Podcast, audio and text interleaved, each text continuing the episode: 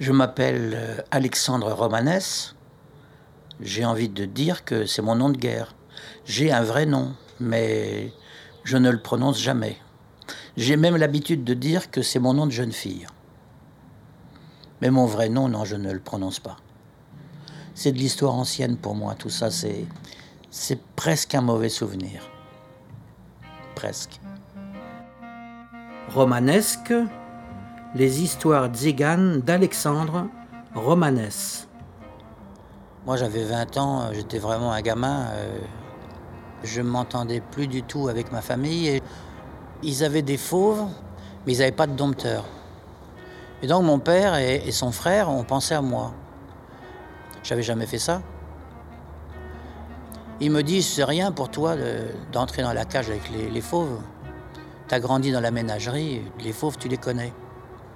Et moi, j'ai pensé, père, c'est une chose d'avoir les fauves devant soi, mais derrière des barreaux, et c'est une autre chose que d'avoir les fauves devant soi sans barreaux. Et il m'a dit, vas-y, rentre.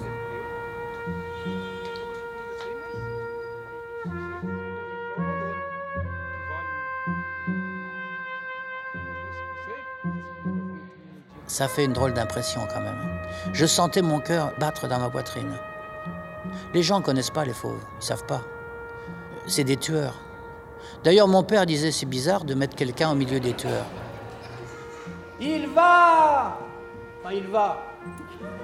Il va peut-être donner la patte. C'est même pas sûr. Piki, attention, c'est à nous de jouer là. Oui, oui, donne la patate. Oui, il l'a donné Le premier jour où je suis entré en piste, il y a eu une panne de courant. La lumière s'est coupée. On avait eu ça dans ma famille quelques années auparavant. Le dompteur était au milieu de ses fauves pendant le spectacle.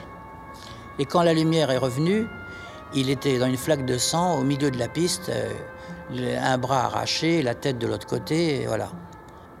Donc j'ai tout de suite pensé à cet accident.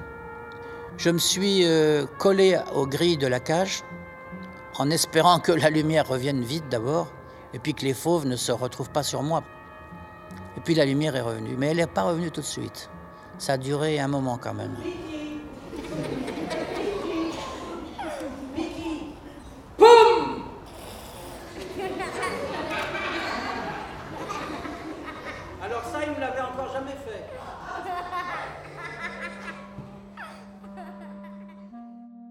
Une autre fois dans la cage, vous savez, il y a, un endroit où les fauves arrivent, c'est une sorte de petit tunnel. Et moi, j'avais dit à mon père, euh, j'ai bien envie d'essayer de m'allonger à l'entrée du tunnel et que tous les lions passent sur moi. Mon père m'a dit, ils vont tous passer. Mais il y en a un qui passera pas. Il me dit, tu vois celui-là, là, lui, il passera pas. Et je dis, il va se passer quoi? Ben, Il me dit, t'es mort. Il va s'arrêter sur toi, il va te prendre à la gorge. J'ai pas écouté mon père. J'avais pris un manche de masse, puis je m'étais dit, si vraiment il y en a un qui s'arrête, je lui mettre un bon coup sur la tête. J'ai même pas eu le temps. Quand il a démarré le lion, j'ai même pas eu le temps de me relever, tellement il a été rapide. J'ai rien pu faire. Mais mon père, il a vu que le lion allait me, me choper. Il a pris la fourche, il lui a rentré dans la gueule. C'était ça ou c'était moi. Ce qui est étonnant, c'est que je suis sorti de la cage et puis euh, j'étais derrière le rideau avec mon père. Il m'a regardé, m'a fixé et m'a rien dit. Et ça voulait dire, on devrait toujours écouter les anciens. Il n'avait pas besoin de le dire. Je savais ce qu'il pensait. Et il savait que je savais.